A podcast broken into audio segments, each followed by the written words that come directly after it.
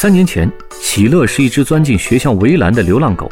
三年后，它成为了成都市草堂小学孩子们的同学王。喜乐甚至在学校正式注册。它不仅有喜乐这个名字，还拥有自己的学号五十一。三年来，喜乐从未引起过一起校园伤害事件。学校把喜乐的到来作为一门课程，同学们陪伴他，喂养他，他在用小小的生命影响着学校师生的精神世界。